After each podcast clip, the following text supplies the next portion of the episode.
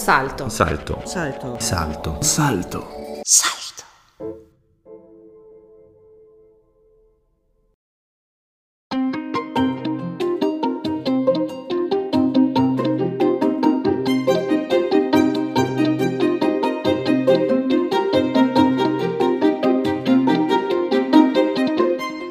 Kulturhörelemente.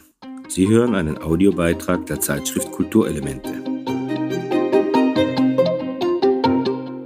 Hören Sie in diesem Audiobeitrag der Zeitschrift Kulturelemente die Beschreibung eines möglichen Zugangs zur Improvisation in der Lehre von Performancekunst. Der Versuch von Hannes Ecker, Form und Inhalt in eins zu setzen und eine Reihe improvisierter Lehrstunden an der Fakultät für Künste der tschechischen Universität Ústí nad Labem abzuhalten, liest sich wie ein gut durchdachtes und doch spontanes Experiment zur freien Entfaltung des kreativen Potenzials der Kunstschaffenden.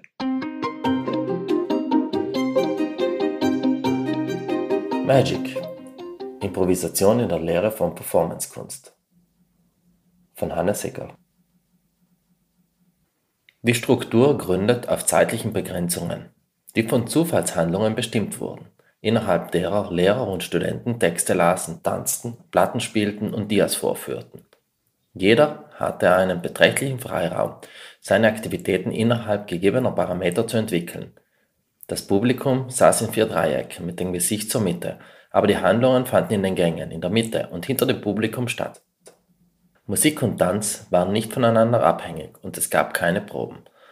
Robert Rauschenberg, ein Student, den Cage in New York kennengelernt hatte, malte in diesem Sommer seine White Paintings und sie wurden während der Happenings an den Dachsparren aufgehängt. So erinnert sich Mary Emma Harris in Kunst als Grenzbeschreitung John Cage und die Moderne an die legendäre Aufführung des vom Musiker und Fluxuskünstler John Cage komponierten und im August 1952 am Black Mountain College aufgeführten Konzerts, das zum ersten musikalisch-theatralischen Happening der Geschichte wurde. Ich stehe in einem großen Raum und es sind ein paar Tische dort und einige Raumpflanzen. Oder auch nicht. Ich kann mich nicht genau erinnern. Ich bin aufgeregt. Ich warte, Warte auf wen? Vor zwei Tagen bekam ich eine Liste von Personen, die an der Performance-Klasse teilnehmen. Nacheinander kommen sie zur Tür hinein. Ich begrüße jede und jeden Einzelnen. Die Zeit vergeht langsam. Die eintretenden Personen kann ich alle einzeln mustern. Ist das Lampenfieber? Wohl ja. Aber wieso? Ich spreche doch immer wieder von Menschen und arbeite mit Gruppen. Was ist anders? Anders ist, dass ich nicht vorbereitet bin. Ist das ein Fehler? Falls es ein Fehler sein sollte, dann ist es ein bewusster Fehler.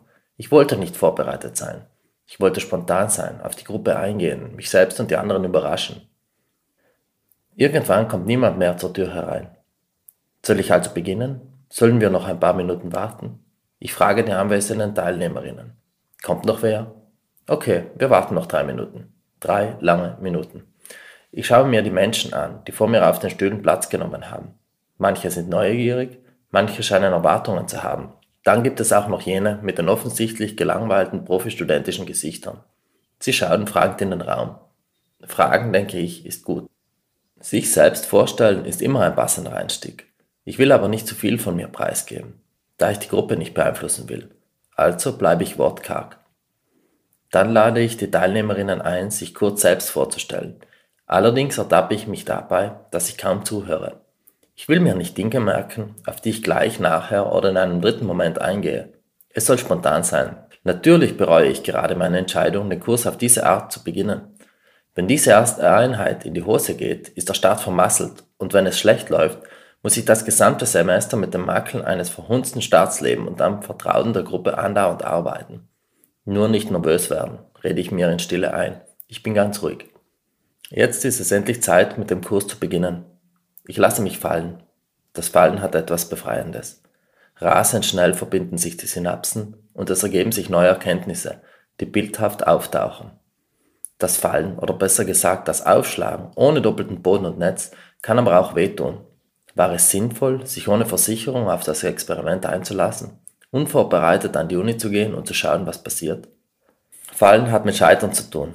Ich ermutige die Studierenden ständig, sich auszuprobieren, sichere Pfade zu verlassen und das Scheitern zu akzeptieren.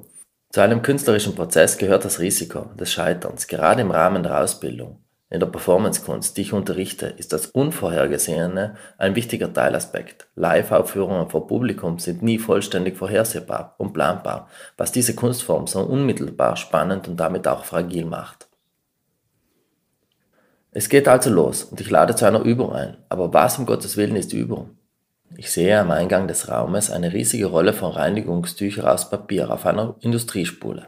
Wahrscheinlich ein Übrigbleibsel aus den Anti-Covid-19-Maßnahmen. Das wird unser Material sein.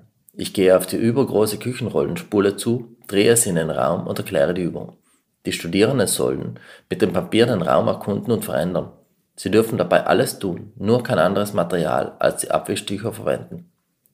Zeitlimit gibt es vorerst keines. Die irritierten Blicke sind wach und neugierig. Die Überraschung hat also geklappt. Auch ich bin verwundert über meinen Einfall. Die Studierenden erheben sich langsam und gehen zögerlich auf den Papierspender zu. Die meisten reißen zuerst nur ein Blatt ab, befühlen es, schauen es an und gehen damit durch den Raum. Manche legen es irgendwo hin, kommen dann zurück und nehmen ein neues Tuch.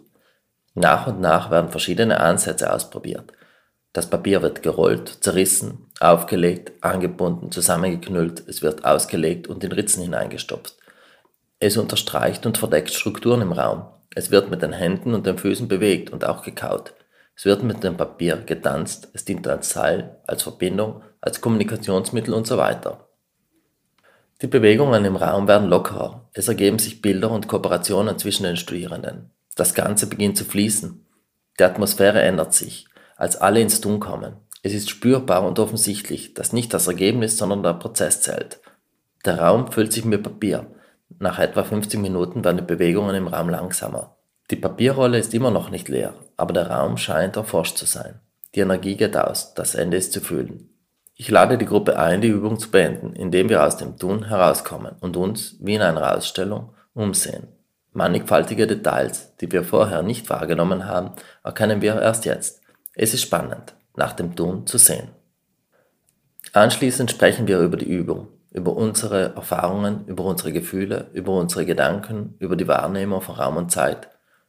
War die Übung ein Fluxus Happening? Auf jeden Fall erlebten es alle Beteiligten als einen künstlerischen Prozess in der Gruppe. Eine Studierende spricht von der Magie, die sie gespürt hat. Sie meint, in einem anderen Flow gewesen zu sein. Sie tat sich schwer mit der Beschreibung, konnte aber ausdrücken, dass sich für sie die Übung natürlich entwickelte, irgendwie ganz ungewollt. In die Diskussion mische ich mich wenig ein, moderiere und stelle zwischendurch eine Frage.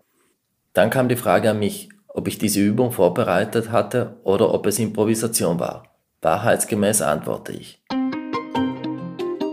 Sie hörten einen Audiobeitrag der Zeitschrift Kulturelemente von Hannes Ecker. Konzept Heimo Berger.